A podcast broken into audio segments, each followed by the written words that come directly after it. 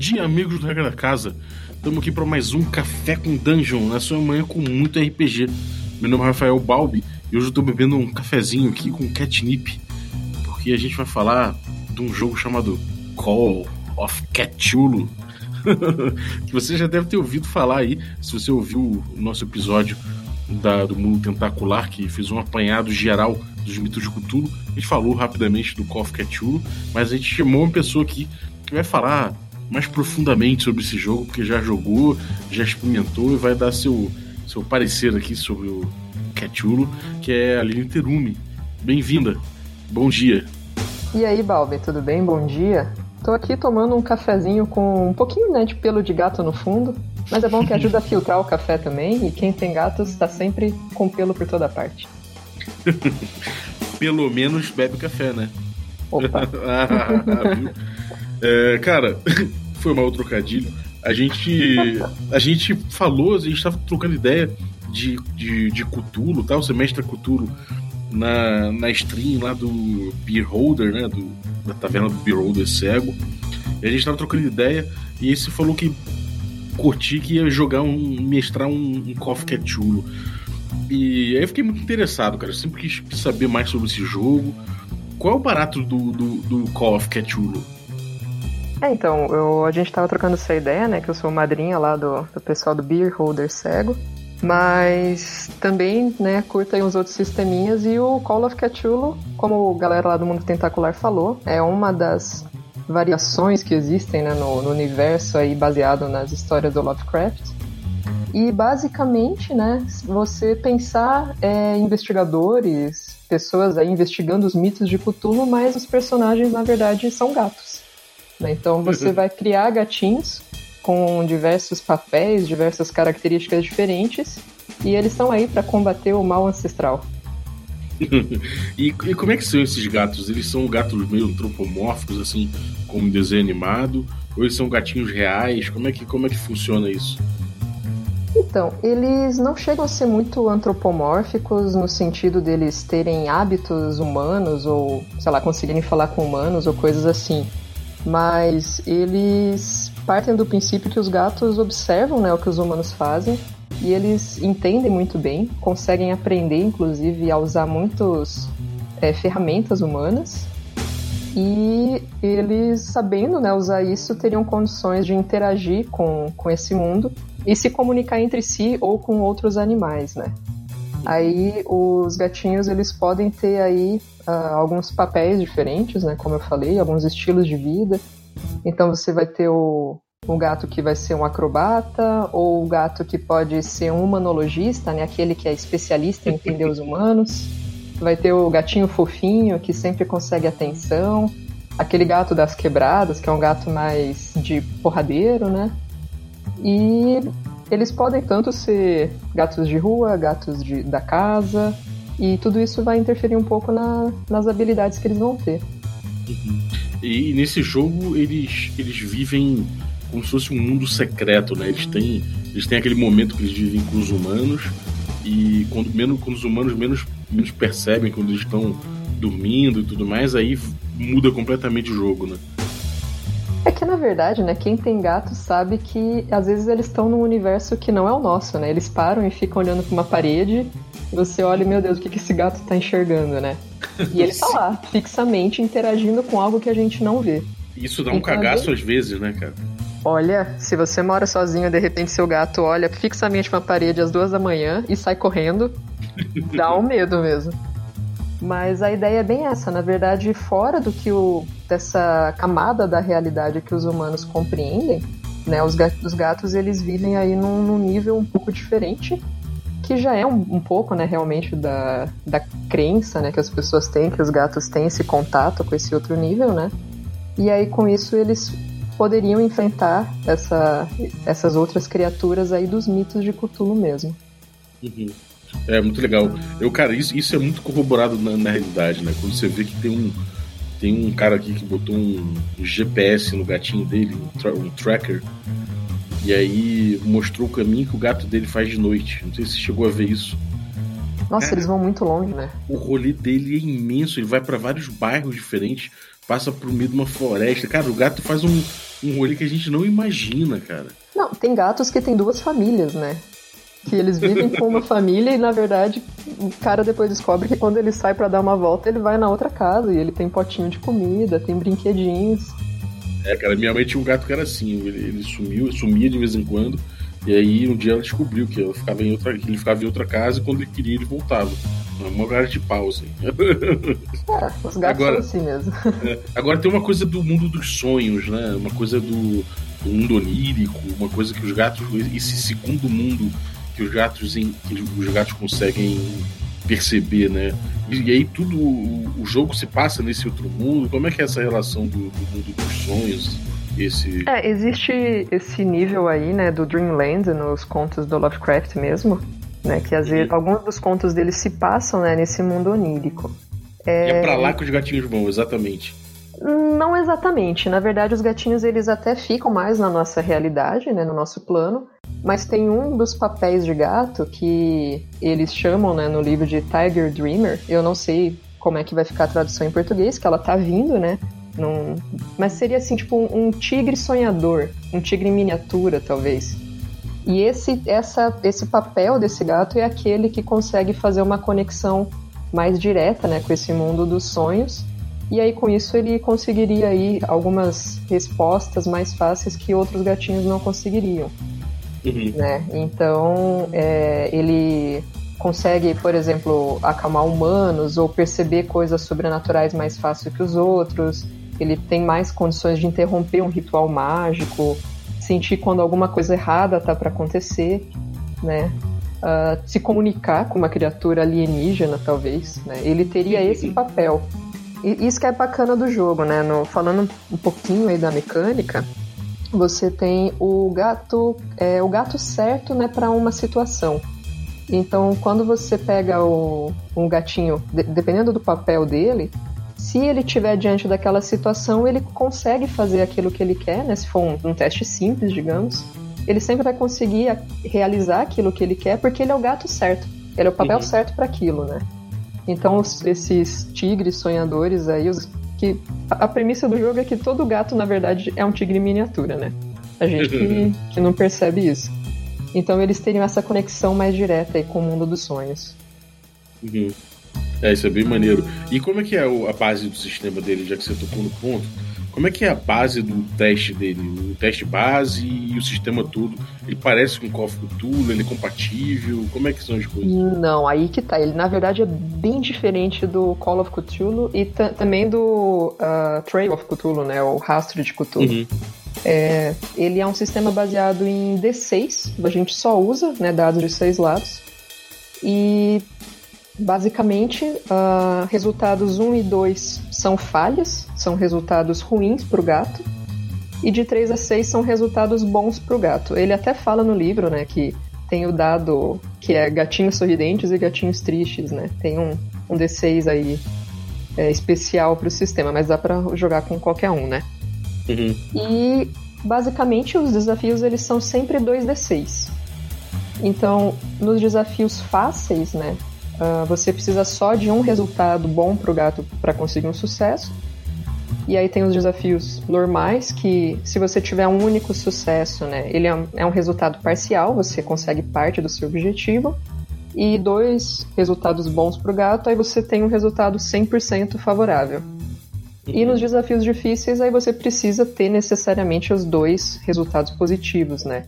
Um resultado parcial não existe, né? Se você só tiver um, um resultado bom e um resultado ruim, você não consegue nada. Uhum. É um sistema simples, então ele não é tão, tão crunch assim. Não, não, ele é extremamente simples, né? E na verdade ele acaba incentivando uh, muito mais uma narrativa do que a rolagem de dados mesmo, né? Uhum. Porque, como eu falei, tem aquela questão: se o, o papel do seu gato é o gato certo para aquela tarefa, teoricamente ele tem sucesso automático ele sempre vai ter um gatinho feliz na rolagem, né? um, um resultado de 3 a 6. Isso é automático. Uhum. Então, os testes fáceis, se ele é o gato certo para a tarefa, ele sempre consegue. Sim. É, Mas aí tem, tem a, aí tem uma mecânica que eu acho bem bacana do jogo, que ele incentiva que, apesar né, de ter esse sucesso automático, que os dados devem ser rolados. Porque se ele tirar dois números 1 um na rolagem, que seriam dois fracassos dos piores possíveis, o gatinho ele tem um sucesso vergonhoso. Então ele consegue necessariamente o que ele quer, mas alguma coisa muito vergonhosa acontece. E o legal é que o sistema sempre dá na mão do jogador para dizer o resultado. Então, ah, você teve um sucesso, me diz aí o que, que aconteceu. Você teve um sucesso vergonhoso, beleza, você conseguiu, mas me conta o que de vergonhoso que aconteceu. E aí você vai dando ferramentas para o jogador ir se soltando e, sabe, narrando mesmo o que está acontecendo. Uhum. Cara, isso, isso, realmente é genial do, do sistema. A coisa do, do, do, sucesso com algo vergonhoso. Porque a gente vê isso, né, cara? Quem tem gatinho, em algum momento da vida do gatinho, você viu aquele, aquele ser que é capaz de dar acrobacias perfeitas, fazer pulos inimagináveis, é, se equilibrar em lugares que você nunca imaginou. Às vezes o gato está escondido quase no teto. Mas tem um momento que, realmente, cara, ele faz uma coisa que é absolutamente patética, né, cara?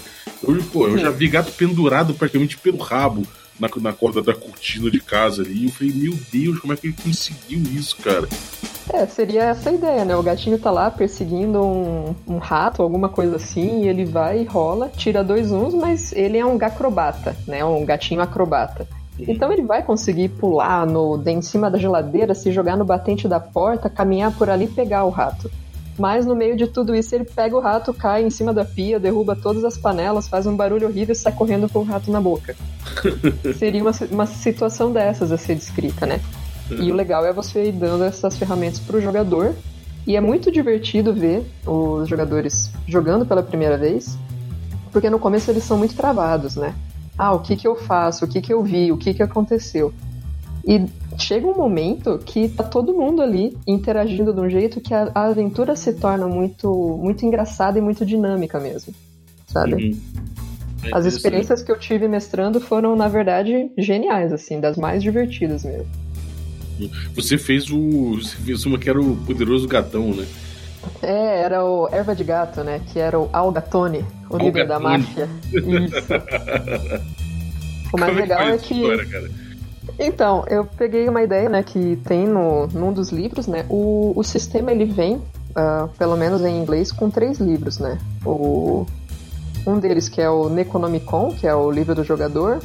Aí depois vai ter um outro livro que é mais pro, pro mestre e um que ele tem ali algumas algumas ideias, né, de aventuras. E aí no livro pro mestre ele pega e adapta alguns dos, dos monstros de Cthulhu e das ideias para esse universo dos gatinhos, né? E eu tava lá folheando e aí tinha a catnip que veio do espaço, né? A cor que veio do espaço do Lovecraft. Eu falei, caramba, catnip, né? Que legal. Erva de gato, deve dar pra bolar alguma ideia aí. E aí eu fiz uma história que existia todo um submundo, né? De venda de erva de gato entre os gatinhos, né? Que os humanos não sabiam. Mas aí que o, o, o líder né, dessa, dessa máfia acabou desaparecendo meio misteriosamente e teve uma. Os gatinhos que consumiam tiveram uma alteração no comportamento deles. E aí aquele grupo lá foi investigar o que estava acontecendo. E aí o líder da máfia era justamente o Algatone. e depois que ele, ele desapareceu, aí o segundo em comando que assumiu, e eles foram lá descobrir que era uma catnip que veio do espaço. Muito bom, cara. E, e, como é que é essa coisa do, de você jogar com gato? Né? A imagem que você passou foi quase uma imagem do, do Don Corleone mesmo, só que como um gato, né? Agora, o, os gatos, eles, tipo, eles, eles, usam instrumentos humanos, eles têm alguma capacidade assim? Ou como é que se dá essa, essa, essa jogatina? Então, eles não, não teriam, é, por exemplo, ah, usar um computador, ligar um carro, qualquer coisa desse tipo, eles não, não teriam condições mesmo. Mas eles podem entender como que funciona o, esses objetos humanos, né? Então, é plausível falar que um gatinho sabe, ah, eu, se eu pegar esse ônibus, eu vou parar em tal lugar. E ele entrar no ônibus e as pessoas, nossa, um gato entrou aqui, o que está acontecendo? né? Mas você não, não vai partir do princípio que um gatinho vai poder dirigir um carro. Lógico, sim. É, existe ali uma certa antropomorfização mesmo, né? Até na, na, nossa aventura a gente brincou, não, os gatinhos têm que usar chapéu de mafioso, né? Algumas coisas assim. Mas é mais pelo. Né? Pelo lúdico, um, um, né? É, pelo lúdico, mas eles não, não teriam toda essa condição de utilizar os instrumentos. É, então, provavelmente... lá, Eles, ah, vamos pegar uma mangueira. Não, pode, eles podem morder, né? Carregar uma mangueira e Uhum. Girar, girar ali a torneira. Também poderiam. Acho que, né, julguei que era, era algo que era possível. Uhum. É, você você vê gato fazendo umas coisas que realmente você não acredita, né, cara? Sim. Então, né, Eu já vi um gato, eu já vi um gato abrir, eu já vi um gato abrir uma torneira pra poder sair um, um filete de água e ele ficar metendo a pata ali, brincando. Assim, porque o, o potinho, o potinho de água cheio, né, não é adequado pra ele. Exatamente, ele quer água corrente, aquele, aquele pentelho. Ele foi lá, meteu uma patinha e girou a torneira, cara. Impressionante. Mas é isso, né? A gente, ele, a gente- ele viu vocês usando e aprendeu que se ele girasse, sairia água. Exatamente. E é aquilo, né? Se provavelmente dentro dos gatinhos eles estão lá de chapéu, fumando um charuto e tudo mais. Mas quando aparecem Sim, os eles humanos, tinham obviamente. gravatinhas e... Agora quando aparece um humano aí não, eles não estão vendo a gente, os gatos ali de, de- chapéu, obviamente, né? Eles não, a visão humana não alcança isso. Isso. E, cara, o que, que você achou assim de. de. tipo, de forma geral o jogo, pra quem para que tipo de jogador que você indica e pra quem para que tipo de jogador você não indica? Olha, é, como eu falei, o pessoal que gosta muito de um sistema é, com bastante regra, com bastante rolagem, combar coisas, né? Não é um sistema adequado mesmo, né? Na verdade, ele, como a gente falou, é rolagem de D6, extremamente simples, né? É, o, muito- ele leva muito mais a uma interação narrativa ali mesmo, de vocês irem construindo essa narrativa juntos. Então, para quem curte mais um sistema como esses, eu acho que não, talvez não gostasse tanto, mas poderia ser uma boa chance de, de experimentar, né? Uhum. É, assim, eu particularmente, né, só até agora eu só consegui mestrar é, aventuras curtas, né? Eu não não cheguei a conseguir vislumbrar muito aí uma campanha longa com o sistema, mas talvez seja uma uma dificuldade mais minha mesmo. Mas em aventuras curtas ele funciona muito bem. E eu imagino, né, não cheguei a, a mestrar também, mas que ele seja um sistema que funcione muito legal com crianças, né? Uhum. Ele tem uma rolagem ali muito simples, as regras são simples. Em geral, é, é difícil o gatinho morrer, porque o gato tem sete vidas, né? Então, e ele tem sete vidas no, no sistema. Ainda tem essa, né? Então, é, tem, tem mais essa. Na verdade, originalmente no, no livro em inglês eles falam de nove vidas, né? Porque os, os países de língua inglesa a, a história é com nove.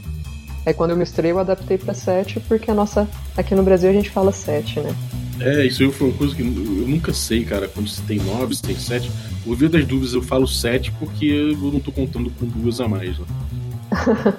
É, até onde eu sei, né, que eu até eu fui dar uma lida também a respeito, mas diz que nos países que falam português e espanhol, né, como a gente, a gente fala sete porque veio da, de uma lenda árabe, uma história árabe que fala de sete vidas. E aí os americanos falam em nove porque na Inglaterra a história falava de nove vidas lá. Mas enfim, a moral é, é a mesma, né, que gato parece que não morre. É verdade, cara. É. Então, aí assim, em geral é, é difícil os gatinhos morrerem, né? Até porque não é muito a ideia do sistema de ter combates e. Claro, existe, existem regras para combate também, mas é, não, não se espera que o gatinho vai sair é, mortalmente ferido num combate. A ideia, na verdade, é que o gato, quando ele começa a apanhar, ele foge, né? Uhum. Então, ah, não. Por isso eu acho que ele seria até um sistema legal para crianças jogarem, né? Sim. E tem alguma, algum mecanismo de, de evolução dos gatinhos? Eles ficam melhores? É, será que isso tem a ver com essa, com essa percepção de que talvez num, uma campanha maior, num role? Como é que é isso? É, ele tem, na verdade, um. Uma, não seria bem uma evolução porque não existe pontos de atributos, né? Na verdade é tudo muito mais descritivo, né? O, o- é meio que o jogador fala o que, que ele pretende fazer, a gente pensa junto se é uma. se é difícil, se não é, se é dentro daquilo que o papel do gato dele teria condições de, de realizar. Mas o, o que eles comentam né, no livro é que de uma aventura para outra, na verdade, os gatos eles aprenderiam mais sobre o mundo, né? Então, Uhum. por exemplo, ao final lá da, da aventura que eu mestrei, lá do, da erva de gato, eu poderia falar, ok, todos os gatinhos aprenderam que jogar água em gatos que estão hipnotizados num estado de transe faz eles voltarem a- ao estado normal. Uhum. E aí todos aqueles gatinhos passariam a serem considerados o gato certo para a tarefa, para uma situação como aquela, independente de qual o papel deles, né? Uhum. Mas em termos assim de ah, ganhar pontos de experiência ou coisas assim, o sistema realmente ele não não descreve muito. Uhum. Você tem, né, entre entre aventuras, entre sessões, a recuperação de pontos de, de vida, né, dos machucados dele, você pode recuperar petiscos. mas é mais ou menos por aí. É, certamente é bom para evento, né, cara? É, na verdade é muito bom para eventos. As aventuras que eu, que eu mestrei, elas foram curtas, eu acho que duas horas e meia, mais ou menos. Deu para fazer uma, uma aventura bem, bem interessante, começo, meio e fim. A ficha é bem rápida de montar, porque não precisa rolar muita coisa. Você tem que simplesmente dizer: ah, eu quero fazer um gatinho que seja bom de briga, ele é um gato preto que mora dentro de casa, ele tem dono. Pronto, seu gato tá, basicamente está tá montado a ficha. É interessante. Pô, muito maneiro, cara. E, bom, é... palavra final sobre o jogo ali. Palavra final sobre o jogo. Eu acho. Uh, tá vindo pro Brasil, né? É, até onde eu sei, é o pessoal da Pluma Press que tá trazendo. Fábio Silva! É, isso, esse mesmo. E uh, não sei exatamente a data, né? Na verdade, eu não tô diretamente ligada com nada disso. Troquei até uma ideia com ele. Mas parece que é para sair ainda esse ano. Olha só, Acho galera. que vale a pena experimentar. É um sistema bem, bem legalzinho. Para quem gosta de gatos, é muito divertido. E, sei lá, dá uma chance aí a uns sistemas que pegam menos pesado nas regras e mais na, na narração mesmo. Uhum. Pô, maravilha. Furo de reportagem. Estamos aí anunciando. É. anunciando né, com relação zero com o lançamento, mas ouvi falar que deve sair fora. Se não for, desculpa, Fábio. não, mas deve, devia ter liberado a informação. Mas é aquilo, né, cara? Às vezes ele libera a informação, mas a informação não circula tanto. Eu, eu não tinha ouvido falar, a galera não tentacular também não. Então, Olha, eu acho aí, né, que, o, que não é tanto furo porque tava no Face da editora. Então se tá lá, a informação é pública, mas... É pública, né? é. é verdade. É verdade. Então tá, então não é furo, tá? Não é, não é nada demais, gente, mas tá aí informação. Tá aí informação. Isso aí, né? Comprem, apreciem o jogo, é divertido. para quem gosta de gatos é muito, muito engraçado mesmo. Acho que deve ser legal para crianças. E é uma oportunidade de deixar a imaginação rolar bem solta mesmo. Perfeito. Porra, brigadaço, Aline. E, e, cara, onde é que a galera encontra aí o que você tem seus, seus jogos, o que você tem mestrado, o que você tem aprontado aí nas interwebs? Cara, eu não tenho aí uma, uma pegada digital tão forte, né? Não, não tenho nenhum canal meu, nada. Mas, como eu falei, eu sou madrinha lá do pessoal do Beer Holder Cego, né? Então, né, quem, quem quiser aí, às vezes sai uma stream, alguma coisa, alguns jogos que a gente faz. É, a gente tenta incentivar aí as minas a jogar, né? Então, minas que estão ouvindo a gente, joguem, né? Vamos ocupar esse espaço aí que é nosso também. Uhum. Se alguém quiser trocar uma ideia aí comigo, alguma coisa sobre o sistema ou sobre sei lá o que, uh, dá para deixar aí depois, sei lá, o meu, meu Telegram para conversar. Uhum. Porque realmente eu não tenho um canal, não tenho nada. Eu sou só uma intrometida que veio falar de um sistema que gosta. Maravilha, cara. Pô, brigadaço. É, e, cara, sucesso aí nas streams, nos no jogos que você, arruma aí, você organiza e com. Bom, jogou até um grupo de Minas, esse jogou recentemente o, o Goddess Save the Queen, né? Ah, foi, mestrado pela maravilhosa da Andressa. Foi um jogo bem bacana também. É, então, cara, parabéns aí pelos jogos, pela, pela, pelas, pelas escolhas aí de, de títulos. E, galera, você que está ouvindo até agora aí o nosso podcast, vou, vou pedir que você entre no youtube.com barra da casa e conheça nosso conteúdo de vídeo também que existe. Tem muita gente que não conhece. Existe um, um conteúdo antigo que a gente fez de vídeo e a gente está começando a lançar novos conteúdos em vídeo agora, é, culminando com a nossa mesa de D&D Moleque, um joguinho de D&D clássico das antigas com um sistema de D&D BX de 1981. Então, se vocês tiverem curiosidade aí de ver como eram os módulos antigos, que estão inspirando aí os módulos de quinta edição. Se quiserem ver as regras como eram, o, o tipo de a dinâmica que você tinha nesses jogos, pode colar com a gente aí e fica preparado que no YouTube você vai ver esse projeto. Enquanto isso, vai seguindo a gente no instagram.com.br regra da casa. Tem vários sorteios, tem várias coisas acontecendo lá. É, e também twitter.com.br regra da casa, que tem muitos anúncios também feitos por lá. Eu queria agradecer também pela vinhetinha de hoje, muito divertida, da galera do RPG Next. Esse nível aí de dublagem é, eles alcançam e eles têm inclusive jogos que você pode ouvir no podcast deles. É, tem, tem jogos de DD sonorizados e tudo mais, bastante coisa já. E além dos jogos sonorizados, eles têm também episódios em que eles falam de GURPS, eles falam as regras e vão lendo com você as regras de GURPS para você aprender e também com as regras de D&D quinta edição. Eles vão lendo com você, tirando, é, esclarecendo as regras. Então, pô, trabalho muito legal do RPG Next. Se você não conhece, que eu duvido, você devia estar seguindo. Então, vá lá conhecer. Valeu! Valeu, gente. Tchau, tchau.